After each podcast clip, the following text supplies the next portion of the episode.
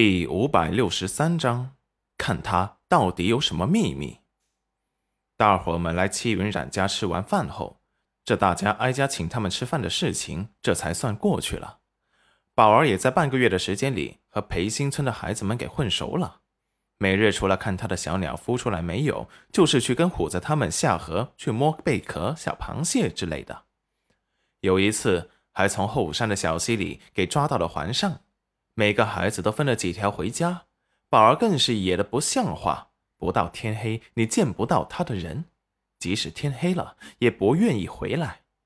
不是在黄彩彩家吃了午饭，就是在刘婶家吃了晚饭，根本就野的不愿意回家了，直接跟他的小伙伴玩嗨。戚云染每天到了晚上都要挨家挨户的去寻人，虽然知道他不会有什么危险，但是总是这样子。也是不好的，毕竟还是个女孩子，所以戚云染决定今天晚上把宝儿给找回来，给她好好的上一课。宝儿一回来，见到戚云染不太好的脸色，立即跑了过来，讨好的说道：“娘，你今晚可真漂亮。”戚云染不吃他这一套，都什么时辰了还不回家，都不知道娘会担心吗？宝儿小脸纠结，可是家里都不好玩，没有虎子哥哥家里热闹。戚云染冷着脸说道：“每个人都有自己的家，白天娘不管你，可是到了晚上你还不回家，这就是不对的。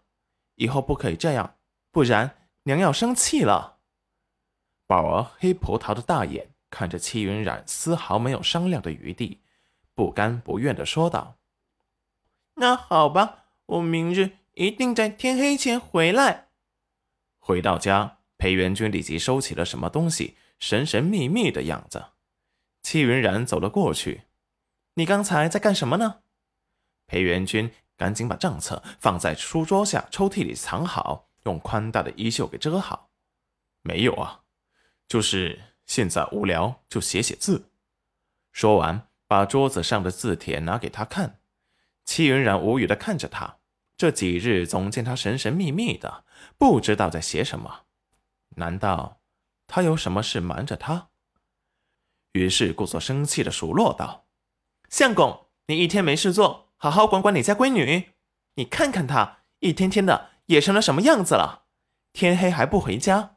我要是不去找她，她还准备在人家黄彩彩家吃了饭就睡在人家家里了。”裴元君抿唇不语，神色有些犹疑。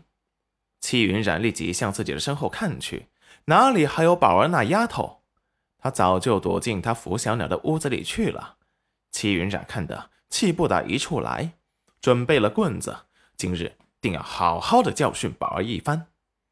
裴元君看着戚云染，好像要动真格了，立即大步走了出去，把宝儿给护在了怀里。娘子，宝儿还小。我这就带他下去好好教育。说完，就把宝儿给抱走了。宝儿也知道他娘真的生气了，也不敢再调皮，把头乖乖的埋在裴元君的怀中，期待降低存在感。戚云染本来就没有生气，看着裴元君出去的背影，扔下手中的棍子，立即跑去了裴元君的书桌前查看，看他到底有什么秘密。裴元君抱着宝儿出来。虽然不想他挨打，但是该教育的还是要教育一下。只见他俊脸微沉，神色严肃的说道：“宝儿，下次可不可以这样了？你娘她是担心你，为你好。你一个女孩子家，一天天的跑去别人家不回来，像什么话？”